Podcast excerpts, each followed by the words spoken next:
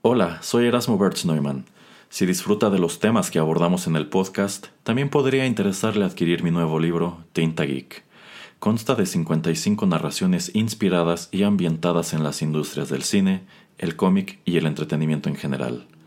Encuéntrelo en librerías locales o escriba a nuestras redes para conocer el punto de venta más cercano.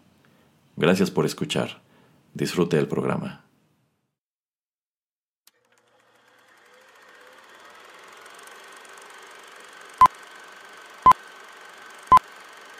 Rotterdam Press presenta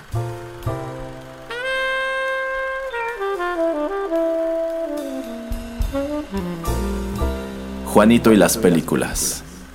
Un espacio reservado para el séptimo arte.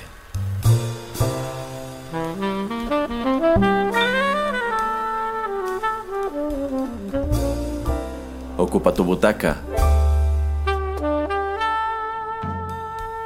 Comenzamos.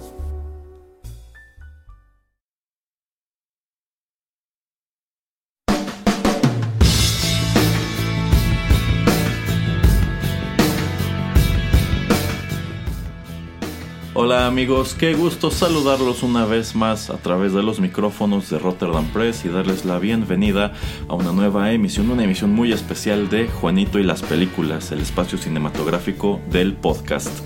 Yo soy Erasmo y aquí está, no puede faltar el titular del programa, el señor Juanito Pereira. Hola, ¿qué tal a todos? Obviamente aquí estoy, siempre tengo que estar en mi programa. Pues claro, su nombre está en el título, que si no ya le hubiéramos dado las gracias y lo hacíamos con alguien más. Ay, sí, ay, sí, yo sé con quién. Hoy, hoy. Pero bueno, eh, en esta ocasión estamos aquí a propósito de las fechas para comentar una película que me he percatado, no sé usted, pareciera que incluso quienes nunca la han visto tienen una opinión sobre ella o sobre los temas que aborda.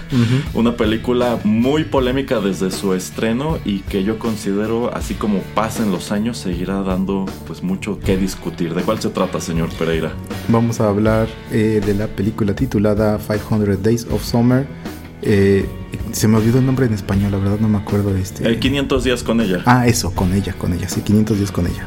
Así es, esta película se estrena en el año 2009 y tiene la peculiaridad de que, aunque en su momento fue presentada como una comedia romántica, hay que ponerle enormes asteriscos tanto a ambos adjetivos, a comedia y a romántica. Pero bueno, sobre eso podemos platicar y discutir a lo largo de los bloques siguientes. Agárrense porque esto se pondrá, yo creo que las emociones se pondrán el rojo vivo.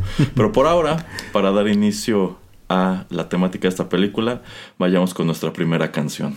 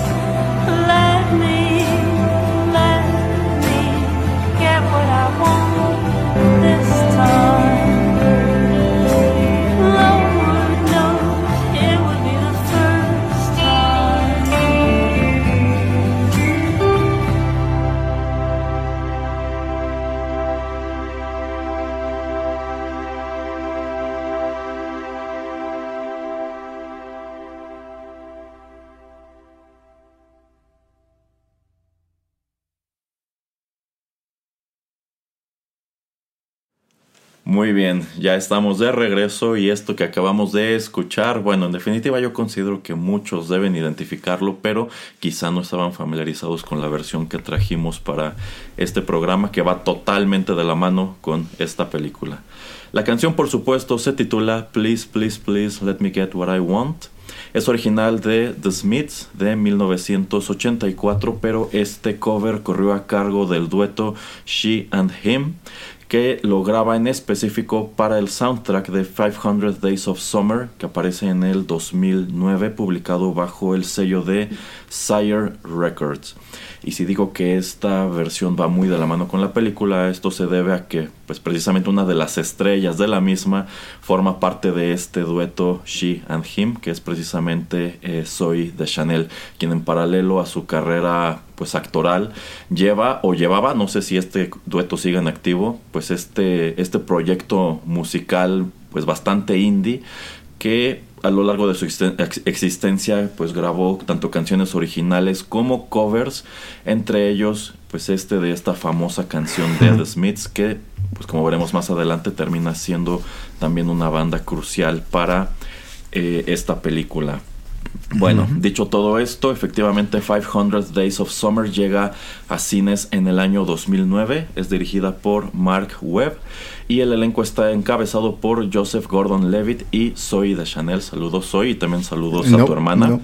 Y también los acompaña como parte de este elenco Geoffrey Arendt, eh, Chloe Grace Moretz, una muy joven Chloe Grace Moretz, eh, Clark Gregg, eh, prácticamente pre-Avengers. y bueno, otro número de, actores, pero lo cierto es que de regreso en el año 2009, eh, esta película hizo estrellas tanto de Joseph Gordon-Levitt y también de Zoe de Chanel, quien de hecho ya venía empujando con algo de fuerza en otras cosas antes, pero yo considero que, o al menos yo percibo que es a partir de que se estrena esta película, que estos dos actores al menos durante un tiempo se vuelven bastante, bastante visibles en Hollywood. Y si decíamos en el bloque introductorio que esta película que en su momento fue presentada como una comedia romántica, podemos ponerle un asterisco, pues se debe a que hmm. pues yo considero que no es ni tan cómica y al final del día tampoco es eh, tan romántica. Pero bueno, a ver señor Pereira, platíquenos. ¿Usted vio esta película en el año de su estreno? No, de hecho seguramente la vi por recomendación o ya sabe que alguien le dice, no, este, mm, rente una película porque en ese entonces todavía se rentaban cosas. En el 2010, 11, yo qué sé, alguien dijo, ah, no, es que esta es una buena película o diferente, yo qué sé, vamos a verla. Y de esa manera es que me la encontré, pero no, no, no la fui a ver al cine. De hecho, eh, creo que tal vez ya comentaremos que también fue un sleeper hit. Se gastan, creo, 7 millones y medio en hacerla y se gana más de 60 millones pero sí es una de esas eh, películas que pues no mucha gente se esperaba o la verdad pues no tenía actores tan reconocidos este más que nada eh, Joseph Gordon-Levitt tal vez eh, un poco pero no es que sea el gran actor que todos quieren ir a ver una película de él. Y Zoe de Chanel bueno apenas iba en, ascenso yo creo que esta es su catapulta a otras cosas y a estrellato y a New Girl etcétera etcétera. Em, y entonces sí entonces yo me la topo eh, yo creo uno o dos años después. Y de hecho era la única vez que la había visto, de hecho la volví a ver hasta ahora. Porque no, sé, no sabía si, la, si, me agradaba o la odiaba. Entonces como que tenía yo que darle un tiempo como para poder dar una, eh, una buena, este, un buen comentario de, de la película. Y este como usted dice, creo que hasta la gente que no la ha visto tiene un, eh, eh, o sea, tiene un comentario o tiene una opinión acerca de él, de esta película. y de hecho, a través de estos años que no la he visto, sí me he acordado mucho de ella por cosas que pasan ahí y que tal vez uno puede a veces como emparejar o eh, tal vez percibir, ¿no? Que pasan, si no solamente en, en su propia experiencia, sino en la experiencia de gente que está alrededor de usted. Y entonces yo dije, ah, es que esto pasa más o menos así, como que en 500 Days, o ah, es que se comporta esta persona aquí así, etcétera, etcétera. Entonces se me hace muy chistoso que nada más la he visto un par de veces, la vi apenas este, hace unos días para este, para este podcast, y esa vez, pero como que ha estado muy presente en mi vida, entonces eso como que también habla del impacto que tiene, ha tenido esta película y que yo creo que eso la ha mantenido entre comillas fresca. Eh, hay partes que tal vez ya están un poquito fechadas o que, uy, mucha gente se exaltaría por cosas que, comentarios que tienen algunos de los eh, actores. Pero quitando eso de, de, de, de ese, de ese lugar o de ese tipo de comentarios, yo creo que es una película que, eh, aun si la ves hoy, eh, pues yo creo que mucha gente, entre comillas, sufre de ese tipo de cosas que pasan en, en ella. Eh, y me encanta, o sea, la fotografía, el diseño, este, el vestuario. Me gusta mucho el vestuario. De hecho, de las primeras cosas que me gustaban de, del vestuario, eh, la manera en que se vestía o que vistieron a Joseph, a Joseph Mm, Gordon-Levitt. Totalmente de acuerdo, sí. No, yo siento que no podría yo em- eh, emular ese estilo. Pero me gusta. Sí. O sea, me gusta mucho ese estilo que él tiene. Eh, Zoe de Chanel también le dan vestidos muy, muy bonitos y todo. O sea, como que todo como que empalma y, y se relaciona todo muy bien. El setting, ya hablaremos después de eso, de dónde trabajan. Eh, muy chistoso. Eh, el soundtrack, o sea, el, eh, todo lo que es la, la música incidental me gusta. eh, también me gusta todo lo que es la, eh, pues todas las, las canciones que escogen, ¿no? Para, para la película. Creo que le van muy bien. Y nada más rápidamente para comentar que mm, Mark Webb en este entonces, pues, era más conocido por videos eh, musicales. Y de hecho casi nunca había investigado o hecho, eh, checado que él había hecho. Yo sabía que nada más él hizo después eh, las dos de Spider-Man con Andrew Garfield. Pero en los 2000 yo creo que yo era fan de Mark Webb sin saberlo. Porque videos como por ejemplo de eh, Green Day, uh, My Chemical Romance, eh, All American Rejects, Weezer y esos tipos de grupitos alternativos, Yellow Card. Eh, todo ese tipo de grupitos que a mí me gustaban, ese tipo de música rockerita alternativa, él los hizo. Entonces se me hace muy chistoso que, que esas canciones me gustan. Los videos son interesantes, algunos muy chidos. Este, Snow Patrol también. eh, el video de Chocolate, por ejemplo, lo hizo. eh, todo, entonces se me hace muy interesante que me gusta.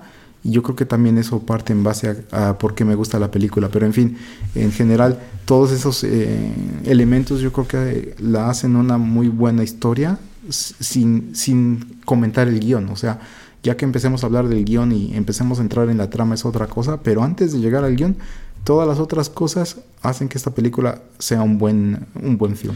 Eh, exacto, yo considero que al final del día, si este filme resalta entre tantas comedias románticas que suelen llegar en primavera y en los veranos a los cines, es porque al final del día esta era una buena película per se. Eh, más allá de pues los contenidos polémicos de la misma, como usted bien señala, eh, la fotografía es muy buena. Esta película se graba en Los Ángeles y escogen unas locaciones pues muy padres que te hacen, eh, bueno, te crean la ilusión de que Los Ángeles es una ciudad muy bonita cuando en realidad tiene lugares bastante feos. Pero este, escogen lugares muy padres de Los Ángeles. Eh, la fotografía está muy bien ¿no? y yo considero que esto de que la fotografía esté bien va muy de la mano con el hecho de que como que todos estos lugares se ven muy bonitos y muy soleados cuando, cuando el personaje está feliz y cuando está triste como que sí te muestran los mismos lugares en una luz más este, desfavorable, ¿no? Eh, efectivamente yo considero que hay un gran número de ingredientes muy padres al interior de este filme. Usted ya mencionó, por ejemplo, la vestimenta de los personajes. Yo considero que algo de, que, de lo que los hace muy ricos es que precisamente pareciera que sus personalidades eh, están presentes desde la manera en que se visten. O sea, yo considero que la indumentaria que usa Tom, que es el personaje de Joseph Gordon-Levitt, eh, te dice mucho sobre cómo es esta persona y también estos vestidos que usa eh, Summer, que es eh, Soy de. Chanel, pues igual te dicen muchísimo de su, de su personalidad.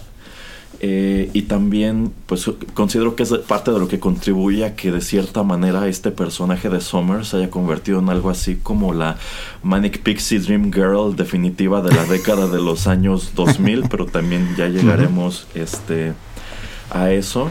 Y efectivamente, Mark Webb, este es el debut este, como director de cine de Mark Webb. Él antes hacía eh, estos videos musicales que comenta el señor Pereira. Y yo creo que de allí viene el hecho de que tengamos aquí una película que es increíblemente rica en música eh, rock pop. Porque hay un gran número de canciones como eh, esta de los Smiths que se escuchan en la, en la película y que en algunos casos tienen que ver incluso con la trama. Y también hay momentos eh, musicales que se sienten netamente como un videoclip. Entonces, pues ahí es en donde queda latente pues toda la experiencia que tenía este señor haciendo, haciendo esto. Efectivamente, le abre las puertas para que se vaya a hacer las películas de Spider-Man que, bueno, en su momento no fueron eh, muy afortunadas, pero pues bueno, considero que sí. Eh, a diferencia de muchas de estas comedias románticas más bien baratonas y muy fáciles de olvidar, pues si el mundo sigue acordándose de esta es porque sí había cosas muy interesantes aquí al final del día. Pero bueno, sobre todo eso podemos seguir platicando en el siguiente bloque. Por ahora, ¿cómo ve, señor Pereira, si vamos con otra canción? Pero antes de eso, usted no nos dijo cuándo fue la primera vez que la vio o cómo se la encontró. Ah, ok. Eh, yo la vi al momento de su estreno en el cine y es todo lo que Ah, quiero mire. decir por ahora al respecto. ok, ok. Ya, bueno, vamos con otra canción y ya regresamos.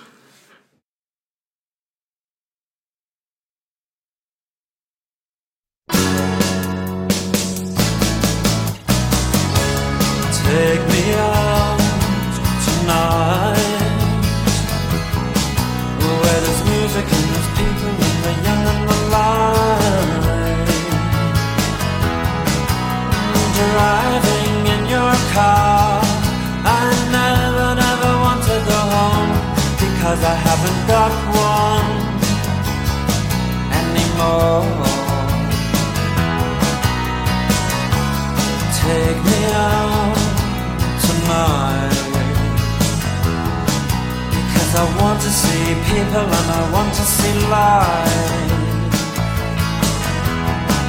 Mm, Driving in your car. Oh please don't drop me home Because it's not my home, it's their home and I'm welcome no more.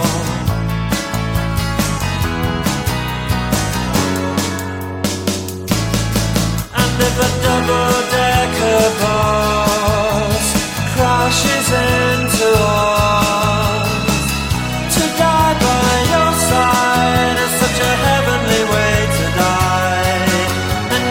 intent on choice.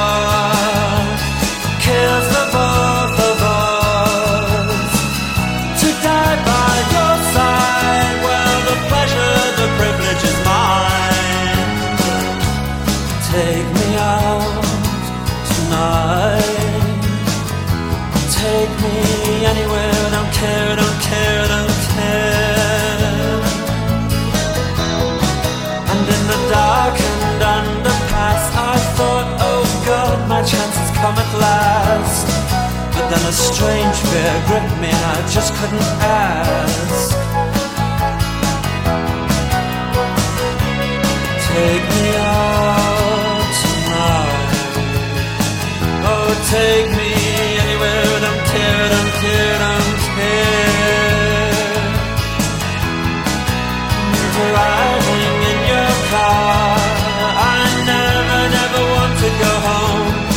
I haven't got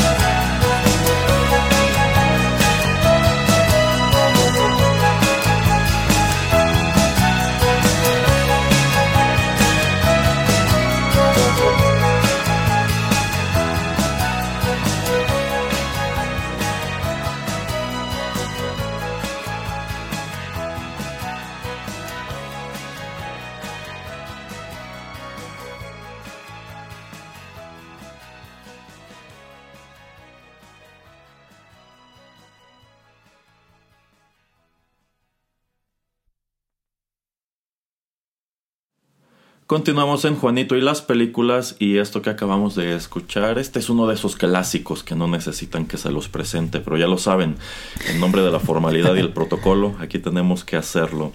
Acabamos de escuchar, ahora sí, a The Smiths con la canción There's a Light That Never Goes Out. Esto se desprende de su legendario álbum The Queen is Dead, publicado por WEA en 1982. Y si escuchamos dos canciones de los Smiths hasta este punto del programa, esto es porque en sí, pues la banda forma parte como tal de la, de la narrativa. Y bueno, ya llegaremos a eso yo creo que en este, en este bloque. Bueno, vamos a entrar un poco a lo que es como tal el argumento de este filme, que nos es presentado como una historia no lineal. Y yo considero que empezando por allí es un guion bastante eh, original. Es decir, esta película es algo así como un rompecabezas, eh, en donde conforme van transcurriendo los eventos y conforme tenemos una serie de flashbacks que tampoco están en orden, tú empiezas a armar exactamente qué es lo que ocurrió aquí y quiénes son estos personajes y cómo llegaron al punto en donde tú los ves prácticamente al inicio de la historia. Bueno, pues nuestro personaje central es Tom Hansen, interpretado por Joseph Gordon-Levitt. Y bueno, ya les dijimos, esta película transcurre en la ciudad de Los Ángeles y Tom Tom es un eh, arquitecto que no ejerce como arquitecto al inicio de, bueno, en, algún punto de esta historia, porque insisto, no, nos es presentada de manera lineal, en sí él trabaja en una empresa que se dedica a hacer eh, pues estas tarjetitas de felicitaciones o de buenos deseos, muy al estilo de Hallmark. Este y pues él trabaja escribiendo estos mensajes o estos eh, poemas, digamos que forma parte de un, de un amplio grupo de creativos que se dedican precisamente a esto. Eh, y algo que me gusta es como, pues esta parece ser una empresa no muy grande, pero tampoco tan pequeña, porque incluso tiene como departamentos. Porque está el departamento que hace tarjetas románticas, de mejórate pronto. incluso descubrimos que hay una división como de, como más lóbrega, que son como tarjetas para funerales y cosas así por el estilo. pero bueno, es en este lugar en donde Tom eh, conoce a una, a una chica que me parece va ingresando como tal a este centro de trabajo llamada Summer Finn que es el personaje de Soy de Chanel. Y pues lo primero que salta a la vista es que pues e, este lugar en, donde, él trabaja casi todas las mujeres son mujeres grandes. Y llega esta chica que es joven y está guapísima y por supuesto que de inmediato eh, llama su atención. Y como es natural él quiere acercarse a ella y empieza a aprovechar un número de oportunidades eh, para hacerlo, si bien al mismo tiempo como que tiene estas inseguridades de que él considera que es una chica que está eh, totalmente fuera de su alcance. Y más adelante por supuesto pues descubre que no es, no es así y pues estos dos entablan una relación, yo considero una de las relaciones más complicadas del cine romántico de los últimos 23 años. Pero bueno, a nivel planteamiento, ¿qué le parece esto, señor Pereira? Y desde el principio me gusta mucho porque en la introducción de la película nos hacen una pequeña background story de lo que ellos eran cuando eran jóvenes, de cómo eh, el personaje de Joseph, Gordon-Levitt, eh, Tom, em, pues crece creyendo en el amor y todo ese tipo de cosas por videos musicales y también por las películas y por cosas que, escucha en, música. Y también la manera en que crece eh, Summer eh, que está como muy de eh, o sea como que no, no cree tanto en ella en el amor porque sus papás se divorcian y por muchos otros tipos de cosas que pasan pero también me gusta cómo te presentan o sea, como su personalidad de, ellos eh, de poco en poco, o sea, cómo van creciendo y que te lo ponen en video. Obviamente son este actores que están interpretando los ellos de pequeños, pero como que ahí como que te empiezan a sentar las bases de por qué tienen cierta percepción de, digamos, el amor o de las relaciones. Eh, entonces eso me, me agrada antes de que empecemos y como usted dice, este tipo de eh, manera de presentar o de decirnos la historia que no, no es lineal. Eh, lo hace muy interesante. Creo que eso lo voy a dejar hasta. Bueno, no, sé si en algún punto yo creo que lo diré. Pero lo hace muy interesante porque eh, no sigues. O sea, puedes. Estás viendo la historia como alguien te la está contando, o sea, no estás viendo la historia como gradualmente está sucediendo y eso tiene, eh, yo creo que al final de la película el- la conclusión la- lo enriquece mucho y, y hace que tenga sentido algunas de las cosas que un personaje dice, que ya diré también después. Em, me gusta mucho el lugar donde trabajan, que es una compañía simplemente de car de, de- sí, de, de- de postales, de cartas, pues eh, Ujú. para cierto, para muchos tipos de, de situaciones que pasan en la vida. Eh, es el setting perfecto, o sea, es o, sea, me- o sea, simplemente por eso me reí. Em, y, y que pues él, eh, que Tom crea que en verdad va a llegar en algún punto eh, la chica indicada, o sea, la chica, la the one, o sea, que todos ten- estamos destinados a tener a alguien así, eh, también me hace pensar que tal vez él podría haber tenido, seguramente tuvo problemas hasta ese entonces con algunas tal vez otras pasadas relaciones, porque creo que en ningún lado te comentan cuántas relaciones tuvo él antes. Sí, él sí le pregunta a ella en algún punto, pero él no sabemos de él. Este y que Zoe de Chanel Summer sea nueva en, en esta ciudad de, de Los Ángeles, viene de Michigan, viene de un lugar bastante distante que no conoce a muchas personas. Eh, yo creo que eso también afecta la historia y la manera en que pues ellos empiezan a entablar una amistad y después cómo va evolucionando eso. Eh, yo creo que también eso em, no es que tenga, no es que tome em, ventaja a Tom de esta situación, pero directa o indirectamente le beneficia a él, por lo mismo de que ella no conoce a tanta gente, y yo creo que por eso como que también gana su atención más rápidamente y obviamente porque se ven muy seguido en, en el trabajo, etcétera. Eh, y me gusta que tenga uno de sus mejores amigos ahí trabajando en la misma oficina y que otro se- esté afuera. Eh, también me gusta mucho de la película y otra vez creo que vamos a llegar hasta la conclusión de que todo, casi todo o 95% de la película nos lo presentan desde el punto de vista de Tom y entonces eso yo creo que tiene un gran impacto al final.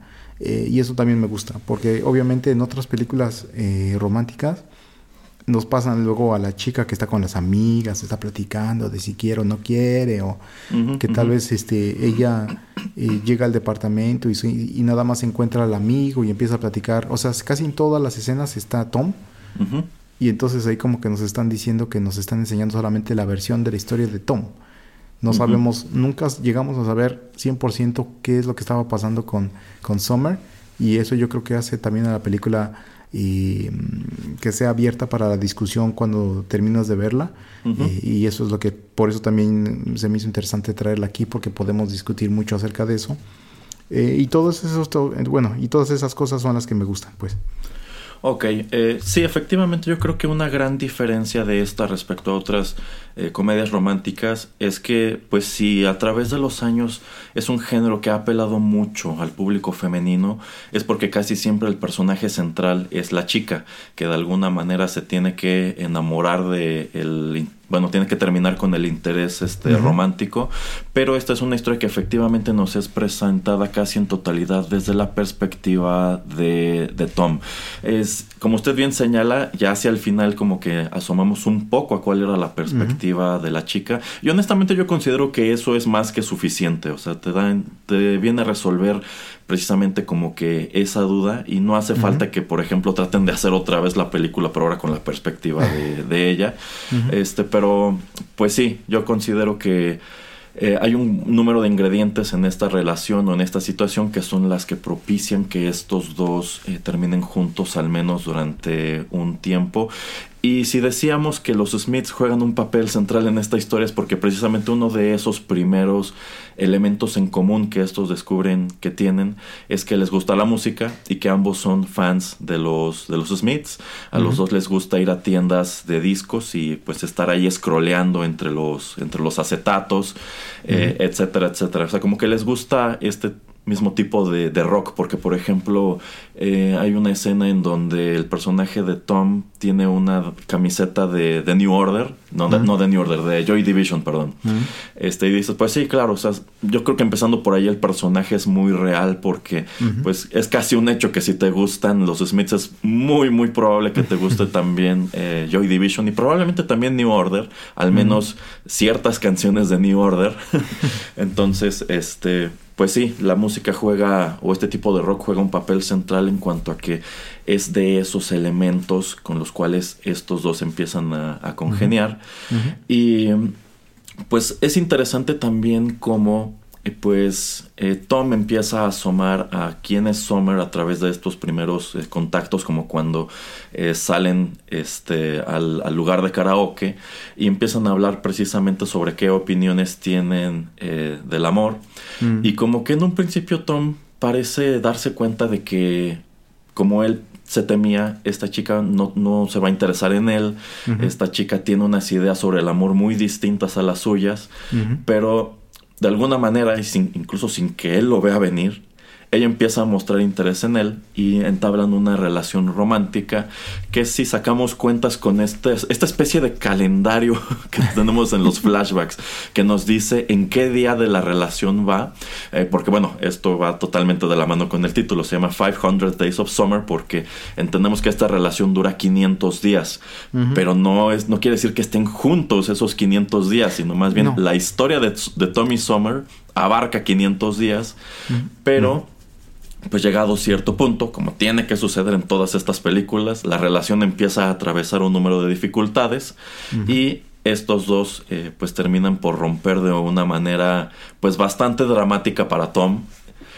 Eh, y pues digamos que el resto de la película trata sobre cómo empieza a lidiar, o más bien a no lidiar con esta situación. y qué está ocurriendo en su vida en ese, durante ese periodo de ruptura, qué está sucediendo en la, en la vida de Sommer, y pues tú estás todo el tiempo, digamos que ya hacia el final, al borde del asiento de, bueno, ¿qué va a pasar? ¿Van a regresar? ¿No van a regresar? Este, qué pasó, ¿no? ¿A dónde, va todo, a dónde va todo esto? Entonces yo considero que ahí es en donde juega un papel crucial el hecho de que no sea contada de manera no lineal, porque en sí la película arranca al final de la relación. O sea, nosotros lo primero que vemos de, Tom es pues a este Tom todo deprimido, está haciendo berrinche y, y súper desencantado de la vida. Y empezamos a ver en flashbacks, pues, cómo es que este pobre muchacho llega a ese punto. Este. Y es en donde vamos descubriendo eh, todo esto. Que entablan la relación. Terminan, de hecho, terminan más o menos por el día 300. Es decir, Ajá, eh, 300 su relación dura casi un, un año. Y en realidad, pues el resto de estos días, de estos 500 días, pues es como que el aftermath, ¿no? Es todo lo que ocurre después para, para los dos. Entonces, eh, pues considero que es una manera muy original de presentar la historia. Eh, y pues en general me gusta. Yo considero que, bueno, como dije antes, eh, a pesar de que no me encantan las comedias románticas, este, y no es un género al cual tenga mucho interés en, asomar, yo considero que esta al final del día es como tal eso. Es una buena película, es un guion eh, muy inteligente, con elementos eh, muy realistas, de hecho tan realista que todavía no hemos mencionado la carnita del mismo. y bueno, en general creo que está muy bien en, en ese aspecto. Sí, este, creo que el título viene de, bueno, por lo menos mi percepción es de los días que ella está en su, eh, que ella está en la vida de Tom. O sea, cuando la conoce y cuando, entre comillas, digamos, la olvida. Al menos Ajá. es lo que lo quiero ver. Sí, Em, sí. Y sí, también me sorprende y, y es una muy buena cosa lo que hacen de que en algún punto, como usted dice, como al día 300 o algo así, eh, cortan la relación de Tajo. Entonces todavía faltan otros 200 días de ver qué es lo que está pasando o qué es lo que sucede con, con este chico. Y a mí me encanta porque eso también lo hace muy realista, de que no por, no por el simple hecho de que termine una relación, como que olvidas a la persona, eh, o ya, o sea, como que cortas de tajo y se acabó, ¿no? O sea, como que algunas personas no, o sea, no creo que nadie pueda hacer eso. Eh, tal vez son un unos par de días, un par de semanas, par de meses, pero no creo que sea tan así de tajo. Em, y sí, o sea, que te lo estén, que estén saltando de, de poco en poco, me, me agrada, o sea, para enfrente, para atrás, pero te, te van como explicando más o menos en dónde se encuentra eh, la situación de, del chico y la relación de Tom, eh, más o menos por, por los días, o sea, por ese, ese contador que tienen, y eso me, me gusta, ¿no? Este, de hecho, bueno, ya te hablaremos después, pero uno que se me hace muy chistoso es, no sé, creo que es el día, no sé, 440 o lo que sea. Se despierta, le pega al despertador, se duerme y luego luego te ponen, cuat- ok, 441. Porque se despierta al día siguiente, o sea, ese día fue y vi, eh, fue, llegó y se fue, ¿no? Entonces lo hace muy chistoso. Y este... Y bueno, sí, en algún punto vamos a tener que, que- que hablar más eh, a fondo. Em, pero yo creo que eh, simplemente esta manera de hacerlo tan diferente eh, al ir saltando eh, podría resultar un poco enredado. eh, pero a mí me gusta porque te hace que pongas atención y tienes que poner atención más a los detalles, ¿no? O sea, como que al no saber exactamente cuándo es que es el rompimiento o que va a haber un rompimiento, como que algunas cosas yo creo que si la vuelves a ver una segunda vez eh, tienen más sentido o puedes ver un poquito más esas pistas de que ella como que ya estaba medio tambaleando la relación. Eh, y eso yo entonces nuevamente hace como que eh, te invita a volver a verla por lo menos una vez más. Y bueno sí entonces pues, es que no quiero dar un spoiler pero sí te, como que te invita a verla varias veces varias cosas que van pasando Exacto, exacto. Y fíjese, señor Pereira, como un sabio veterano de la guerra de Vietnam en los años 80 dijo, nothing is over. este, y sí, sí, me gusta mucho que, pues tú pensarías que quizá el rompimiento va a llegar hasta el final de la película, pero no, en sí es, eso está como a la, a la mitad y ves mucho sobre lo que es el, el- el aftermath o lo que son las secuelas de la, de la relación.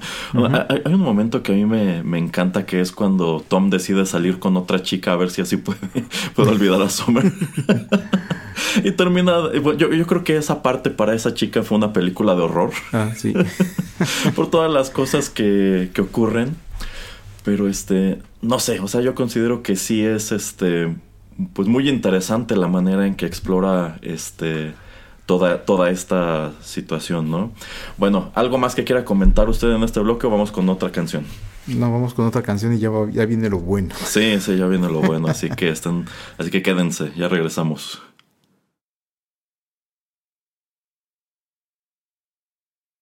He never ever saw it coming at all.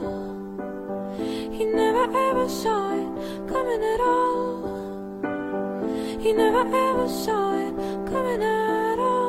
It's alright, it's alright, it's alright, it's alright, it's alright, it's alright, it's alright.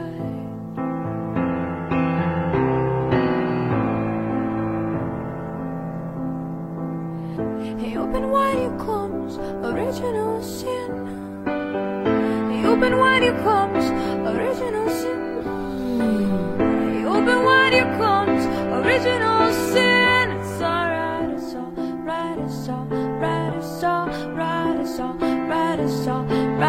alright, it's alright, it's alright, it's alright. No one's got it all. No one's got it all.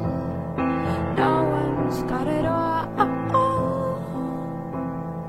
Power to the people, we don't want we want pleasure. And the TV's try to us, and I guess that they're succeeding. And we're going to these meetings, but we're not doing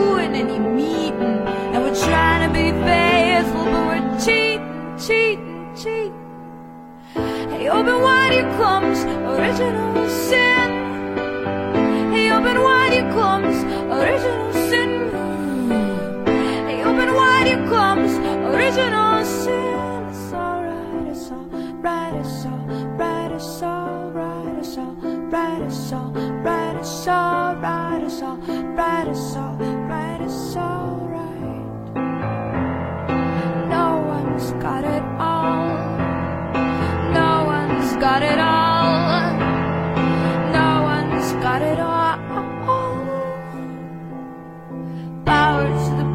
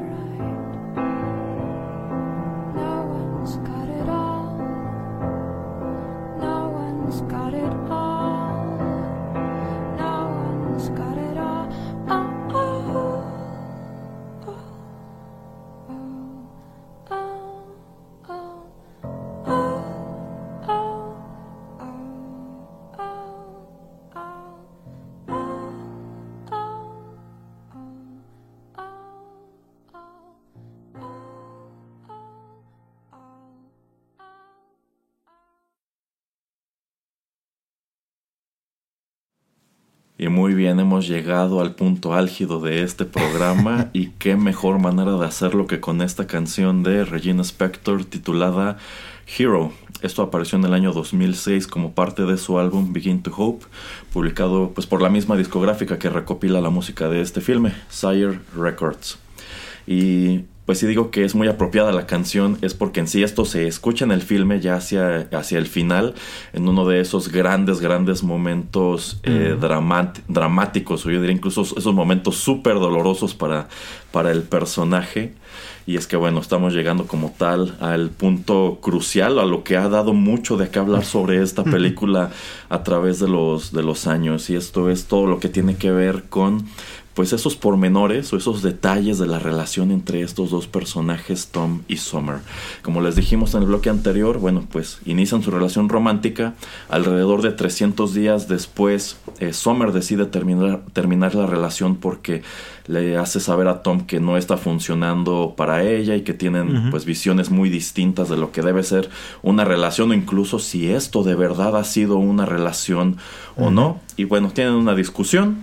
Eh, pues se separan y digamos que precisamente es en torno a esa separación y lo que ocurre en el último acto, lo que ocurre tanto con Tom como con Summer y también lo que ocurre cuando estos dos personajes se reencuentran eh, como ciento y pico de días después, es que ha dado mucho de, de qué hablar, ¿no? Y ha dado de qué hablar en cuanto a que pues todas las películas suelen tener un héroe y un villano. Y en el caso de esta película, quizá cuando tú la empiezas a ver, tú piensas que Tom es el héroe y en consecuencia por lo que ocurre, Summer es la villana. Pero muchas personas pues debaten en torno a esto. Realmente quién es el villano de la historia o incluso es realmente hay un villano en, en esta historia. Y bueno, eh, en vista de que la película es presentada, como decía el señor Pereira, 95% a través de la perspectiva de Tom, pues esto ha dado pie a la noción, o en su momento al menos dio pie a la noción de que Summer era la, era la gran villana de esta historia. Y aquí podemos constatar que Zoida Chanel hizo tan buen trabajo con este personaje que ella misma ha dicho que personas le han, le han hecho notar que odian su personaje, odian el personaje que hizo aquí y que consideran que ella también debe ser una persona horrible por haberlo hecho. este, entonces yo creo que eso es de, de sorprender. Pero bueno, a ver, así en un, en un primer vistazo, señor Pereira, vamos a entrar a, a esa polémica. ¿Usted qué opina? Mm, es que, a ver. Y mm, se lo explica la chica esta con la que sale que tiene esta eh, cita tan desastrosa. Y también se lo explica eh, Rachel, que es la media hermana, que es eh, Chloe Grace Moretz, eh, la, la actriz. Y que me gusta el personaje de Chloe Grace Moretz aquí como es el Pipe, es el Pipe, es el Pepe Grillo de Tom Ajá. en esta como que es la voz de la razón y me gusta que no la sobreutilizan o sea la utilizan tres cuatro veces máximo y creo que es suficiente Ujú. Em, Me gusta que al principio cuando medio le empieza a interesar a Tom eh, Summer, Ujú. él va con, con Rachel y le dice, no, es que está esta chica, etcétera, y todo esto. En- y en algún punto, pues, como ya comentamos, ¿no? Dice, no, es que a Summer, Summer no cree en el amor, tiene eh, diferentes perspectivas de, de lo que puede ser una relación o no, y ella no quiere una relación porque es joven, ello- eso es lo que ella dice. Eh, y nada más quiere pues que seamos amigos entre comillas tal vez como amigos con beneficios digámoslo no pero no, no le ponen ningún ninguna etiqueta Ujú. Eh, y la chica del, con la que sale con la cita y también Rachel le dicen eh, pero es que a ti te lo o sea te lo está diciendo desde un principio no o sea te está diciendo no quiero una relación seria solamente eh, me agrada estar contigo, me agrada estar, eh, pasar el tiempo contigo. Entonces es eso, ¿no? O sea, como que entre comillas casual y también en algún punto te dicen, no es que ella esté viendo a otros chicos, no es que ella esté también acostándose con alguien más, simplemente ella no quiere etiquetar esa relación, le, le agrada lo que tiene con él, le agrada la manera en que, en que va, pero no quiere como que mm, decir que son pareja por, yo creo que por las cosas eh, que eso conlleva, que es como ponerle seriedad, este, no sé, todo lo que conlleva tener una relación seria, ¿no? O sea, como que más comunicación, este, y más envolverte en la vida personal de esa persona, más este, tener eh, algún punto de vista acerca de, de lo que está pasando en tu vida o no está pasando. Y ahorita nada más rápidamente regreso a eso. Pero él, Tom, se está metiendo eh, a sabiendas de todo esto en esa en ese tipo de, de bueno es que en relación no es lo mismo en, en español que en inglés pero en ese tipo de, de relación eh, y no va a ser algo serio, o sea, como que tal vez él tiene tal vez la esperanza de que en algún punto ella cambie, eh, en algún punto digamos ella empieza un poco a cambiar y eso es también, también un poco yo creo lo malo, ¿no? Porque hay algunas, pero también eso lo hace humana ella, o sea, hay barreras que ella está poniendo como eso de que nunca lo lleva a su, ah, nunca lleva a Toma a la casa de Sommer, a su apartamento, eh, nunca le cuenta cosas muy personales y él está él toma estas pistas de cuando ella lo lleva y cuando le empieza a contar cosas como que ella sueña, como que ella piensa, etcétera, como que uh, o sea, estoy tirando estas paredes y, y ella me está dejando entrar, está siendo más vulnerable. Y esos son como indicaciones de alguien que, pues, si te está tomando, si te está dando toda esa confianza de contarte todas estas cosas, es porque quiere algo más serio. Eh, y simplemente, solamente en algún punto cuando van manejando, él le pregunta, bueno, me, me estoy empezando a sentir incómodo con esto porque, pues, todo lo que estamos haciendo se siente como si fuéramos una pareja. Eh, y ella le dice, no, o sea, somos amigos y se acabó, o sea, eh, no, no lo veas de otra manera y yo no lo puedo ver de otra manera y se acabó.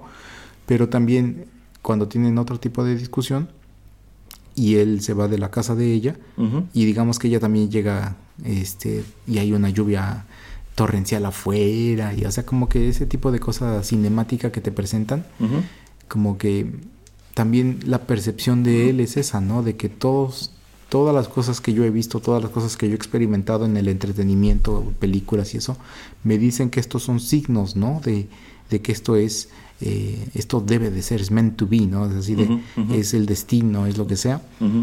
Por lo que creo que tiene varios ingredientes para que no sepamos exactamente quién está bien y quién está mal. Pero para mí, yo creo que él, a él le faltaba experiencia o le faltó experiencia, pero también te digo, no sabemos. No le, le faltó experiencia con otro tipo de relaciones con otras chicas para saber de, ah, ten cuidado porque algunas chicas no son tan serias. Y aun cuando usted, bueno, usted, yo y cualquier persona que nos esté escuchando sabemos que cuando alguien dice, no, es que esto es algo serio, de todas maneras ese chico, esa chica van y eh, engañan al, novio o la novia, ¿no? O sea, entonces como que eh, no, no importa qué, qué etiqueta le pongamos, es más lo que la gente hace. Eh, yo creo que ella hace muy bien al decirle al principio, eh, no quiero algo serio, y por eso como que siento que el de la culpa, el que se empieza a... El que se tira el puso el solo es Tom.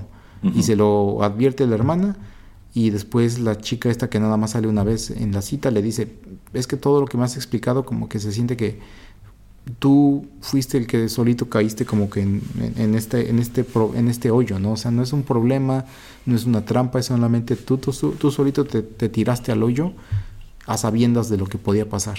No sé usted qué piensa. Ok, bueno, a ver, deje. Voy a, voy a tronar los nudillos, voy a estirarme. Porque aquí voy. A ver. En primer lugar, yo considero que en definitiva yo no soy la persona adecuada a quien preguntarle sobre esto.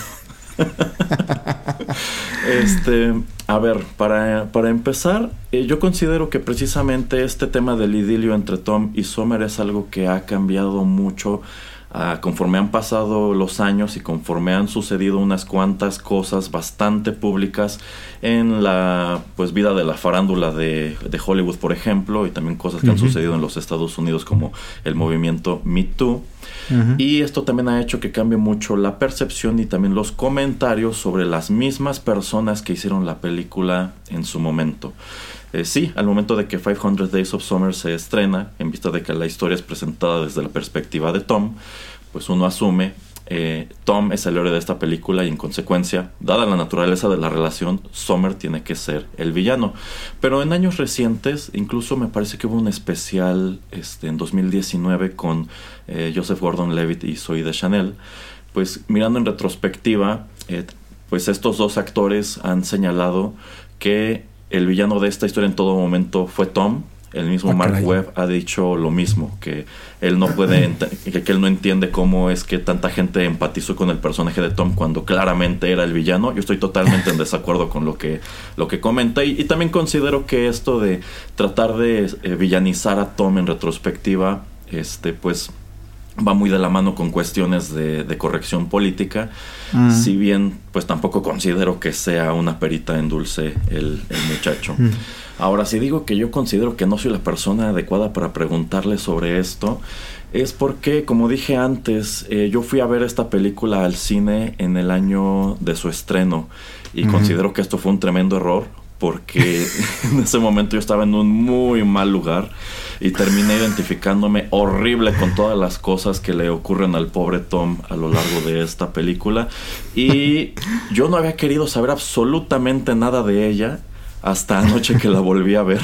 O sea, no, no- ni siquiera buscar estos clips que están dispersos por, por YouTube, que de hecho eh, no son muchos. De hecho, esta película Mm. me, me sorprendió que es difícil encontrarla en el internet. Esto, o al menos está muy bien este, resguardada. Eh, y diría que mi opinión sobre lo que ocurre o cuál es la situación entre estos dos personajes dependerá mucho del día en que me pregunten. Si es un día en el que estoy de buenas, les diré que esta película no tiene villanos.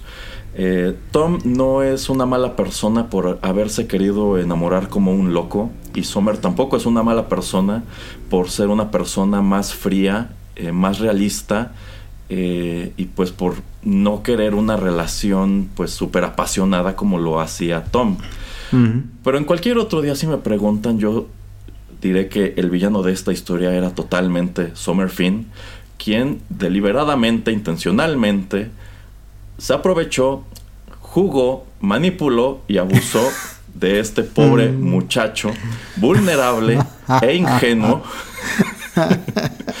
quien pues es, es totalmente, es totalmente una, una víctima. Y quizás si la Ujú. relación hubiera quedado allí por el día 300 y nunca se hubieran vuelto a ver, pues quizá podríamos decir, bueno, ya, fue, sencillamente fue una relación que, que fue, una relación que no funcionó.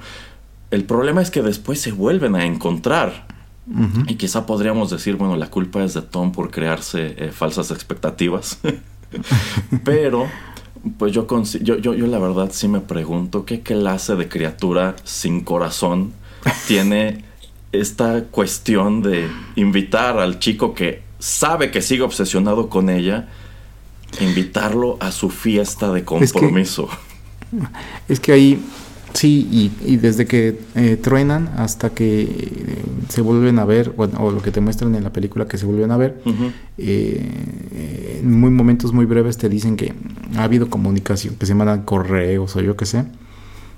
Porque en una vez, este, cuando están en el tren, este, platicando, le dice, ah, no me contestaste. Y en otro, eh, antes le dice, él está, Tom está viendo su, su, pantalla y le dice, ah, yo creo que esto, espero que, que, me, que tu contacto o que me hayas contactado significa que quieres eh, vernos para eh, pues tratar de ser amigos. Eh, entonces no es que no haya, no es que hayan cortado completamente la comunicación, sino que pues era muy esporádica.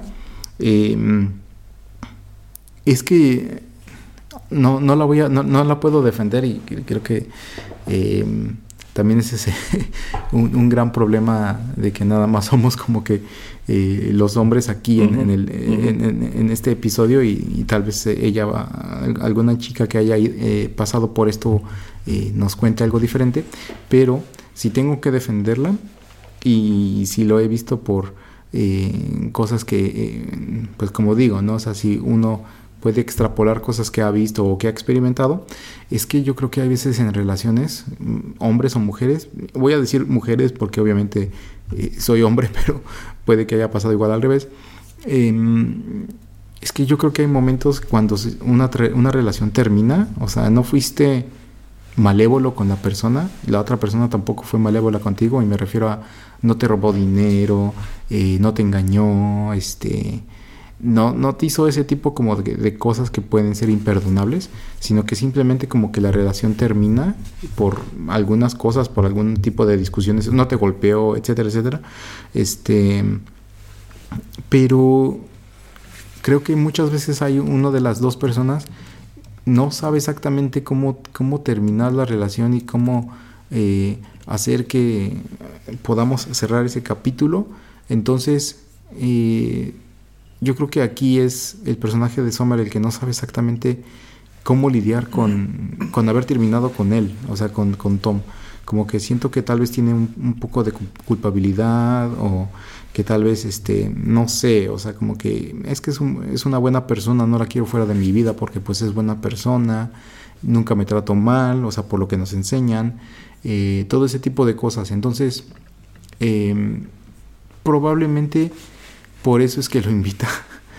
Pero yo creo que sí deja fuera detalles de su vida eh, que pues la verdad no yo no hubiera dejado fuera pero yo digo que parece digamos que esas últimas pequeñas escenas yo creo que le quiero yo hacer pregunta a usted uh -huh. o más bien como que hacer este eh, como que ponerle un poquito más de luz al final porque uh -huh. es el, fi el, final digamos de la película pero eh, sí, o sea, sí siento que como que en, de una u otra manera, directa o indirectamente, queriendo o no queriendo, sí lo, sí lo termina manipulando. No sé si es vulnerable, pero sí por la manera en que él percibe una relación amorosa. Eh, yo creo que Summer sí, eh, pues termina haciendo cosas que no debía, empieza a tomar decisiones que, que no debía hacer, que mantienen a Tom cerca. Pero yo creo que nuevamente hay mucha gente que hace esto, ¿no? O sea, aún cuando estás en una relación con alguien y muchas veces alguien te mantiene como cerca entre comillas por si su relación este Ajá, se destruye sí, sí, sí, y tener tener a alguien o sea no no alguien tal vez en una relación amorosa pero tener a alguien como para eh, pues poder ir que te respalde o que sabes que está interesado en ti etcétera. Y eso obviamente está mal y, pero hay gente que lo hace no entonces yo creo que también por eso ella como que no sabía exactamente cómo terminar esa relación porque decía, bueno, si tal vez esto otro no, si, si, si tengo una no, otra relación diferente y no funciona, pues por lo menos lo tengo él como de confort o como sea, de, de una manera que no se escuche hasta eso tan mala o perversa, pero como que lo tengo como de mi cinturón de seguridad o mi colchón de seguridad uh -huh. o lo que sea, uh -huh. eh, que digo que está mal, pero que pasa.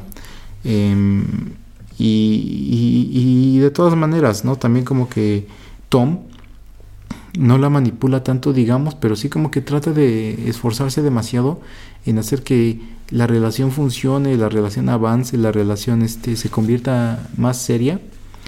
Y nada más para terminar, yo creo que una de esas cosas que no vemos o que sí vemos mucho y que quiero comentarle y que usted me dio su, su opinión, uh -huh. es de esto de no ponerle etiqueta a, a la relación eh, y de que se, simplemente sean amigos y no una relación seria. Yo creo que algo que afecta mucho es que Summer ve que Tom tiene mucho potencial, mucho potencial y que tiene eh, que es un apasionado por la arquitectura, que simplemente está trabajando en una eh, empresa que nada más hace tarjetitas.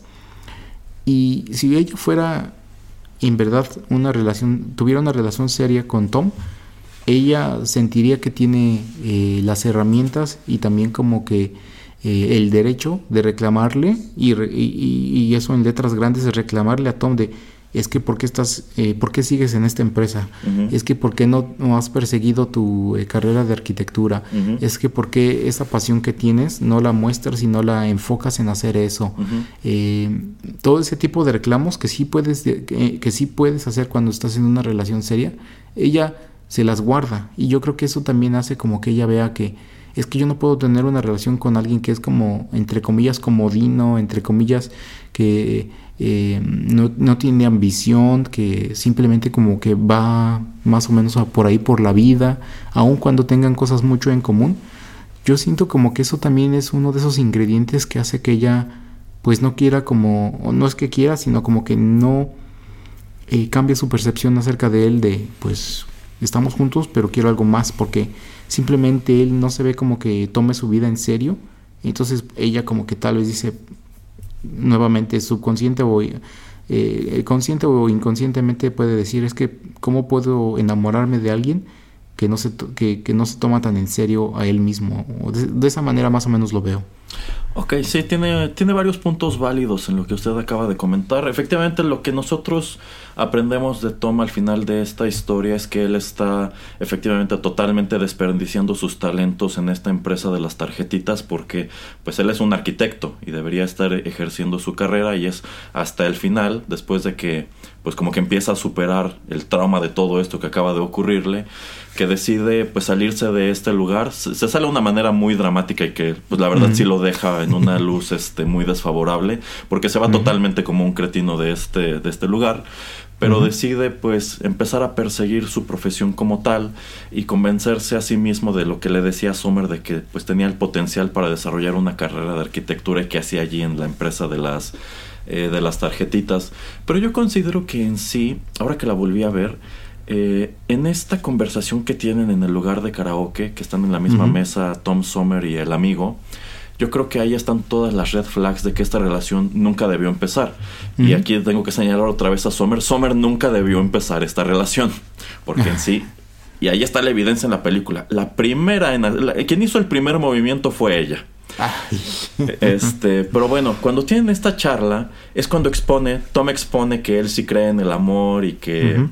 Bueno, todas estas cuestiones que ya dijimos. Y Sommer pues este le refuta todo, ¿no? Le dice, "¿Cómo puedes creer en eso? ¿Qué significa esa palabra? Mira, por ejemplo, a mis papás que se divorciaron, etcétera, etcétera." Y el amigo, y yo, yo no me acordaba, comenta muy atinadamente, "She's a dude." sí Entonces yo considero que ahí están todas las red flags en cuanto a que, por un lado, como que Tom, cuando Sommer empieza con toda su diatriba, como que dice, creo que definitiva no tenemos este, bueno, no, no tenemos esto en común, no queremos el mismo tipo de relación. Y pues Sommer debió ver las mismas red flags de que pues no, o sea, no, no, tenemos visiones muy distintas de lo que esperamos de una potencial pareja. Entonces, insisto, la relación ni siquiera debió empezar. Y en el momento en que empezó, este, nosotros como espectadores, pues sabemos que pues tienen todo en contra porque digamos que sus raíces no, no, no compaginan. O sea, son, son la antítesis el uno del otro. Uno se quiere enamorar como loco, la otra pues es bastante fría y calculadora realmente. Entonces, pues yo considero que empezando por allí, eh, pues sí, sí tenían esas banderitas rojas en esa eh, primera conversación, pero insisto, la primera en hacer el... la- la- quien dio el primer paso fue Sommer. Ahora, esto de que no tiene etiquetas, pues realmente sí tiene una etiqueta porque hay una escena este, donde están los dos este, en la cama, creo que pues, precisamente después de que tienen su primer este, encuentro sexual, eh, Ujú. Sommer le dice, yo no estoy buscando nada serio, Mm. y Tom, pues nada más, supongo que por poder seguir allí, le dice, eh, ok, sí, está bien, pero como usted comenta, yo considero que quizá él tenía la expectativa de que conforme pasara el tiempo, eh, se iba a dar cuenta de que él era el amor de su vida y pues esto iba a dar el siguiente gran paso. Y quizá tomando en cuenta que están juntos casi 300 días, pues quizá él podía entender, bueno, we're going steady, ¿no? Mm, O sea, yo, yo entiendo que esta ya es una relación, que es algo de lo que le pelea en esta escena del, del rompimiento, que él considera que sí es una relación, pero descubrimos que Sommer nunca la consideró este, tal cosa. Entonces, insisto, para mí yo creo que el medio del asunto se reduce al final, que estos dos sí se reencuentran y se reencuentran pues de la peor manera posible. Eh, es decir, yo creo que es una muy mala movida de parte de Sommer haber invitado a Tom a su fiesta de compromiso sin decirle que era su fiesta de, de compromiso.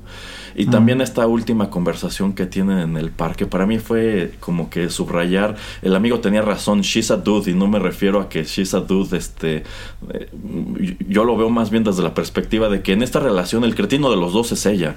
Así que, este, yo, yo sé que todo mundo mira en retrospectiva y dice, no, Tom era el villano, pero alguien tiene que estar del lado incorrecto de la historia, alguien tiene que apoyar a Tom, porque Tom también tiene derecho a que alguien lo apoye, así que yo me moriré diciendo Yo- que el villano de esta película es Summer Finn y merece un lugar en este pedestal entre las grandes villanas del cine y la literatura como Daisy de The Great Gatsby y también Uy. Jenny de Forrest Gump. Uy, uy, uy.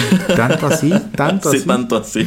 Mire, eh, antes de que mandemos a otra canción, lo único que tengo que decir es que yo creo que para mí el problema es este las expectativas de ambos, como usted ya comentaba, en, en lo que iban a empezar o en lo que estaban teniendo. Yo creo que si él hubiera tenido experiencia en tener este tipo de relaciones casuales, hubiera tenido más cuidado con ella.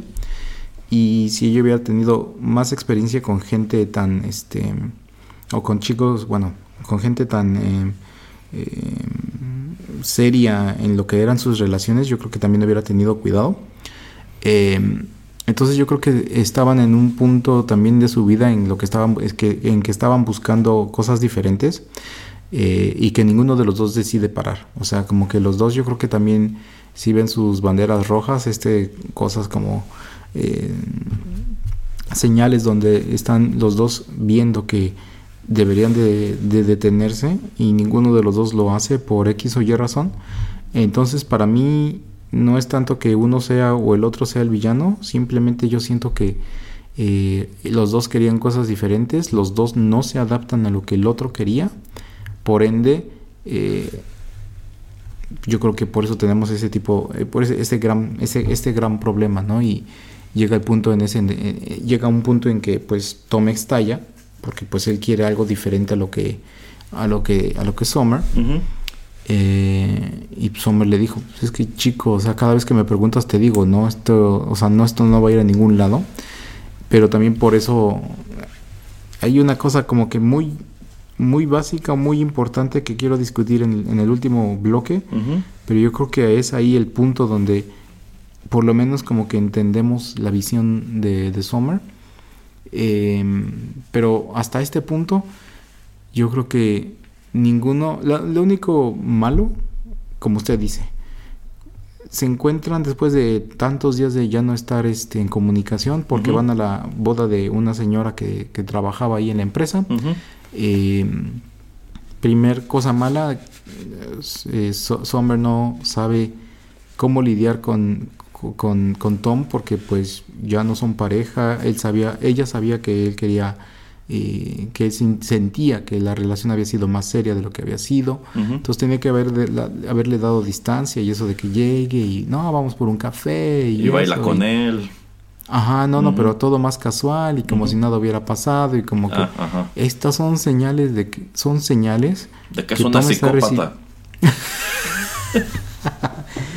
tal vez, pero son señales que él está recibiendo de una manera diferente y yo siento que también no lo ponen eh, al principio de la película, no sé si estaba en el guion inicial, tal vez sí.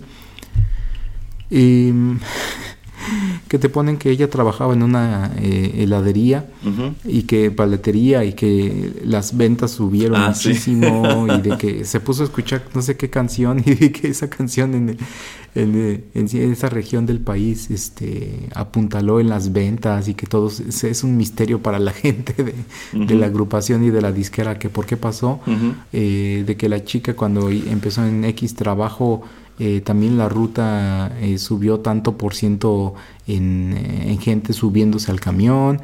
O sea, como que es una chica agradable, como que es una chica que atrae mucho a la atención. Y eso yo creo que te lo pusieron ahí también como para darte a entender de que eh, mucha gente podría interpretar señales que ella mandaba de una manera errónea. Y yo creo que es también por eso como que si yo, si yo tuviera una clase como de comunicación o algo así por el estilo, yo mostraría mucho esta película o, o, ese tipo como de seminarios de pareja o lo que sea, como para enseñar exactamente de, miren, esto es lo que pasa cuando no se comunican y esto es lo que pasa cuando no dicen directamente de cara a cara lo que están pensando y lo que ustedes creen que está pasando. O sea, ustedes están asumiendo, si ustedes empiezan a asumir cosas, es aquí donde determinan. Porque muchas veces le ha pasado a chicos, a chicas que alguien es amable con ellos o es bueno o es tierno hasta eso y mucha gente lo interpreta como ah es que esta persona quiere, quiere andar conmigo o quiere algo conmigo o lo que sea y no simplemente si te pones a si lo ves más objetivamente tal vez son buena persona tal vez son tiernos tal vez son así generalmente o no generalmente pero con mucha gente. Entonces hay veces que a mí que te cierras por el simple hecho de querer obtener lo que quieres eh, entonces yo creo que también por eso como que nos presentan eso de es que esta chica es muy es una chica muy agradable y es una chica como que se maneja de esa manera en la vida em, y por eso como que no puedo decir quién es villano o quién quién es este el héroe porque para mí no existen simplemente es como dice la película al principio esta simplemente es una historia de eh, un chico que conoce a una chica Ok, ok, sí. Eh, y bueno, eh, retomando también esto de que se puede utilizar como un gran ejemplo, también se puede tomar como un gran ejemplo de que no deben utilizar a un pobre chico en lo que encuentran algo mejor. Pero bueno, suficiente discusión al respecto. Vamos con más música, señor Pereira.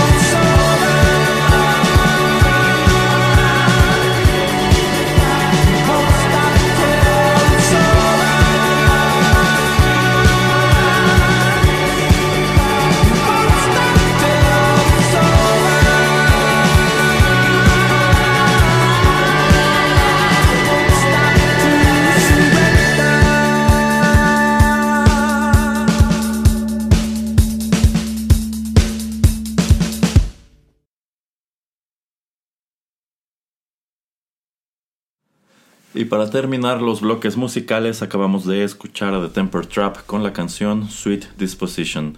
Esto apareció también en el año 2009 como parte de su álbum Conditions, publicado por el sello Liberation. Y si quieren saber más sobre esta canción y sobre este conjunto, bueno, pues antes ya los abordamos en el programa favorito de los One Hit Wonder del señor Pereira.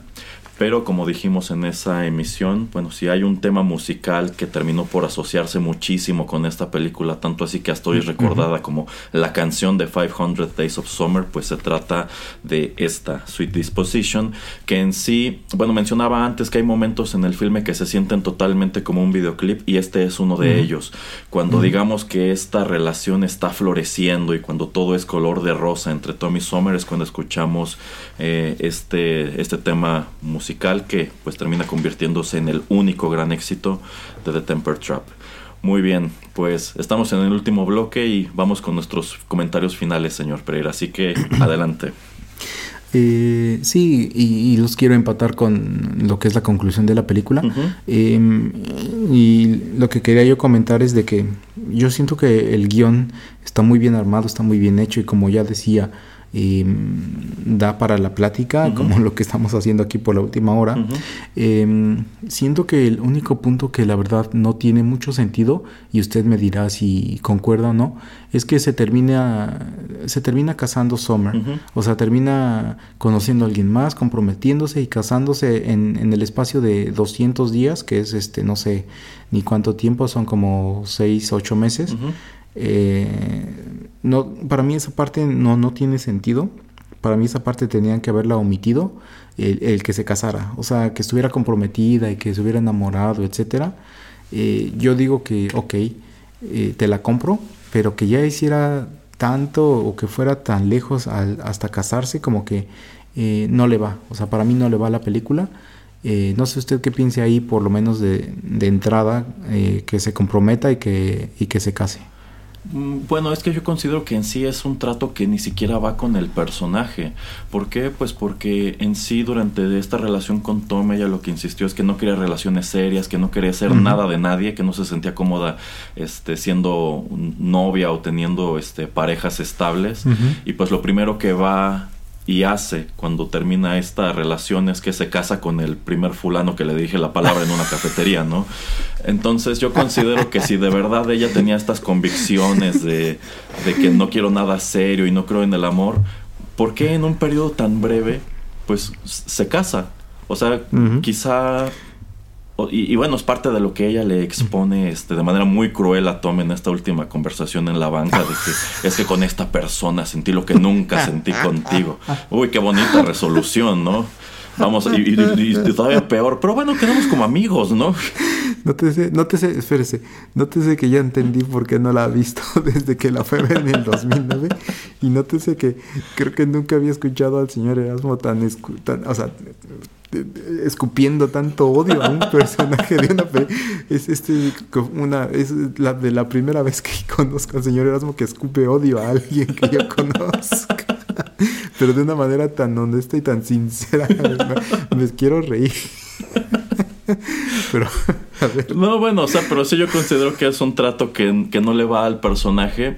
Y tan no le va que precisamente es algo que termina haciéndolo incluso más odioso. O sea, no nada más, pues hizo todas estas cosas y viste al pobre Tom sufrir tanto tiempo, sino que encima viene a rematarle en la cara esto. Me casé, este, luego, luego con, con la persona que vino a continuación. No, sí, no. Yo digo que por eso el guion está muy bien hecho. Oh, para mí eh, lo de casarse es eh, tache. Pero creo que, por lo menos yo que no le tiro odio a nadie, este, cierra muy bien ahí. Porque, pero al principio, en algún punto de la relación, yo creo que ella tenía que ser un poquito más frontal y decirle, es que no quiero algo serio contigo. O sea, tal vez alguien llegará y tal vez, o no, y tal vez en algún punto yo vaya a querer algo serio con alguien más, pero contigo no quiero algo serio. Y yo creo que eso hubiera también sido un poquito más transparente, un poco más crudo, más duro, pero también hubiera dado herramientas a Tom para decir, ok, entonces, pues, ¿sabes qué? Si eres tan fría o tan calculadora o de esa manera, pues eh, prefiero aquí como que terminar antes de que hieras mis sentimientos más de lo que puede que ahora ya estén heridos. Em, y encontramos a un Tom que ve a Summer, pues ya destruido, ¿no? o sea, ya que no cree en el amor, que él cree que, o sea, que todo es una farsa, que, que la vida es como él, como ella lo veía, que, eh, pues, digamos que ella le hizo abrir los ojos, etcétera. Y por eso me gusta, la, me gusta, me, me- me complace o, me satisface, creo que es la mejor palabra, la conversación final que tienen ahí en la banca porque le dicen, no, es que es que yo estaba pensando en ti cuando, cuando me pasó a mí, de eh, un día me desperté y, sentí, o sea, sentí el cambio que tuve con este otro fulano, eh, pasó repentinamente y ahí es cuando supe que, es, que él era con quien yo quería estar. O sea, me, finalmente me enamoré de alguien y es algo como que ella no controlaba, que ella tal vez pensaba que podía controlar y que simplemente sucedió. O sea, no es que ella lo haya planeado, no es que ella haya no planeado el estar con, eh, con Tom. Y yo creo que eso también por eso vemos muy brevemente cómo ella está sufriendo en algunas partes, como cuando van a, a ver este, The Graduate y el final de la película, como ella está llorando y, y todo eso, yo creo que es porque siente que es que yo, yo no tengo, o sea, como que muestra cierta, digamos, empatía o, o- o cierto vacío de, es que yo no estoy sintiendo lo que esos personajes sienten por uno por el otro.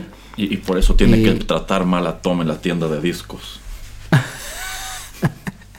Pero ahí yo creo que es el punto en el que él no sabe leerla y decir, es que aquí se acabó, o sea, mm, yo creo que también él, él no, estaba él tan, tan clavado de que eh, se cegó, ¿no? O sea, nuevamente yo creo que poniéndolo con experiencias uno puede eh, verlo y por eso yo creo que es importante como eh, tener tus consejeros, consejeras, preguntarle a gente que te está viendo, que te conoce cómo eres y que te está viendo que estás en una relación y decir, oye, es que qué diablos estás haciendo ahí.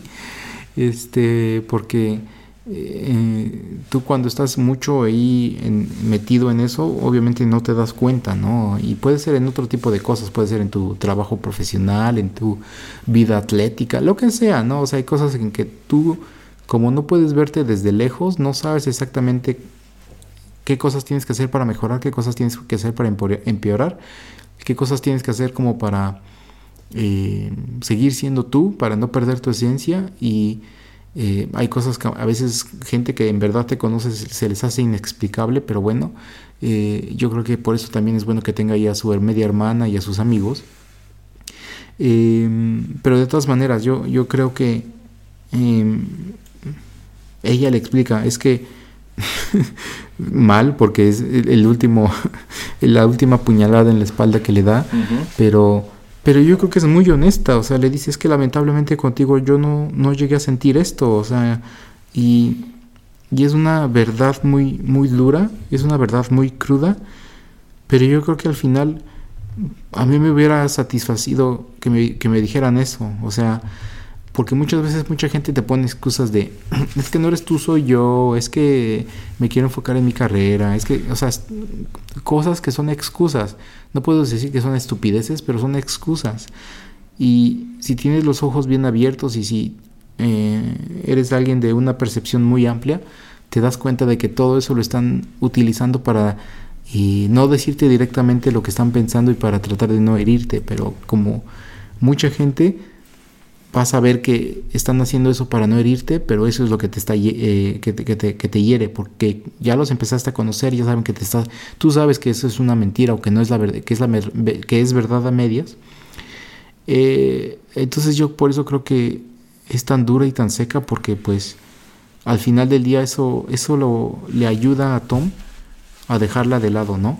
Porque yo creo que después de esa de, de esa última eh, vi- vi- vista que tienen ahí en esa banca, de esa conversación, de esa última conversación que tienen, es que yo creo que para él es muy fácil ya poder saltar a la siguiente relación. Y yo creo que por eso es que él la puede olvidar simplemente al, al hablar con otra, con otra chica que nunca nos dicen si tal vez va a ser el amor de su vida o lo que sea, pero él dice, ok, ya acaba, eh, este episodio de mi vida termina aquí y ya empiezo con el nuevo. Pero yo creo que gracias a la manera tan dura y cruel como alguna gente lo vería, eh, que fue Sommer al final, es que él puede mover, eh, puede seguir con su vida y no seguir sufriendo por otros 200 días. O al menos es como yo lo veo y, y obviamente mucha otra gente lo va a ver de otra manera, pero bueno, a ver, dígame usted, escu- escupa más odio, escúpalo, escúpalo. Mire, puedo reducirlo a una sencilla frase. A ver. Olvídalo, Sommer. Esto es el barrio chino. no, yo, yo considero que la escena de la banca, si se supone que tiene que servirnos como para tener, eh, para que esta este, relación tenga como un closure, como para que los dos queden en paz, pues yo considero que no es tal cosa, porque no, no, no es ni siquiera como que Sommer vaya a pedirle perdón por lo que hizo. O sea, si Sommer no lo quería, ¿por Pero- qué lo buscó en primer lugar?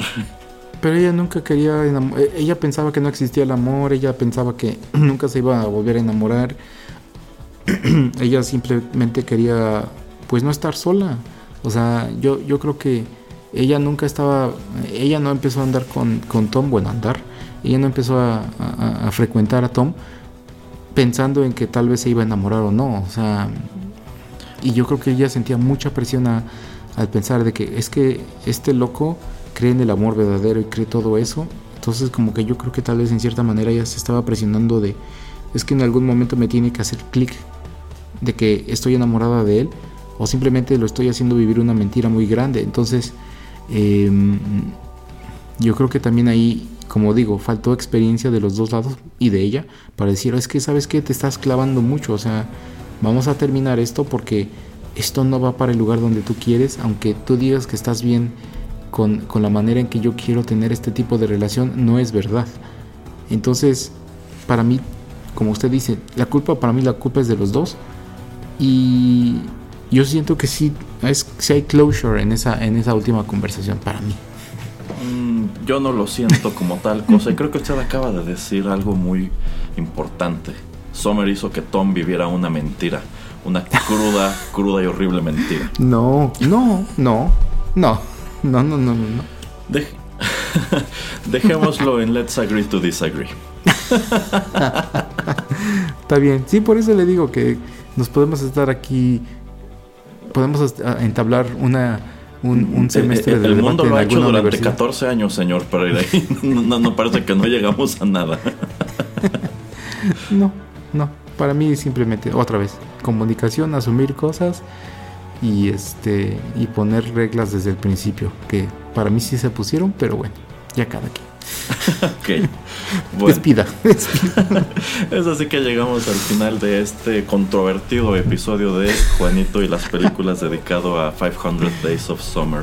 Si nunca han visto la película, la verdad yo considero que pues partiendo de este, tan solo de este dilema, vale la pena hacerlo para que también ustedes tengan su criterio y decidan si están del lado del señor Pereira o están, o están del lado del señor Erasmo o, o sencillamente no están del lado de nadie y consideran que quizá hay una tesis allá que no ha sido explorada hasta ahora. Pero bueno, por lo pronto, esos fueron nuestros comentarios a propósito de esta película. Muchas gracias por haber escuchado este programa. Si les gustó, no dejen de compartirlo.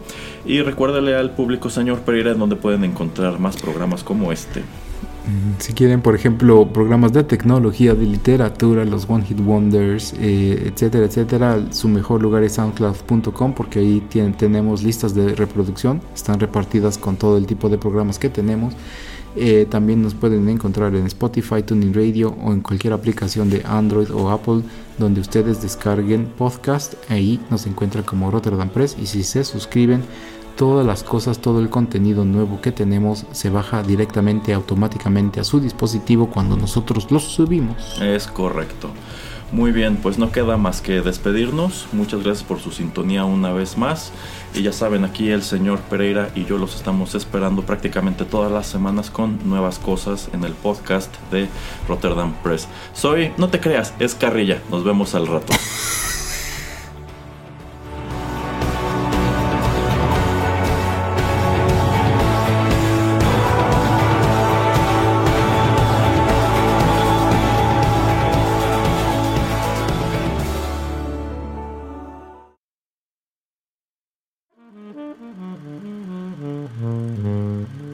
Juanito y las películas llegó a su fin.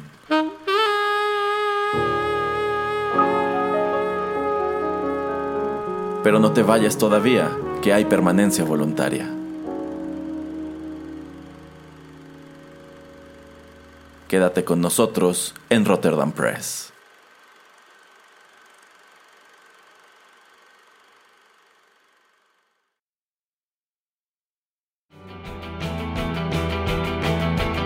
Estás escuchando Rotterdam Press. Radio como hecha en casa.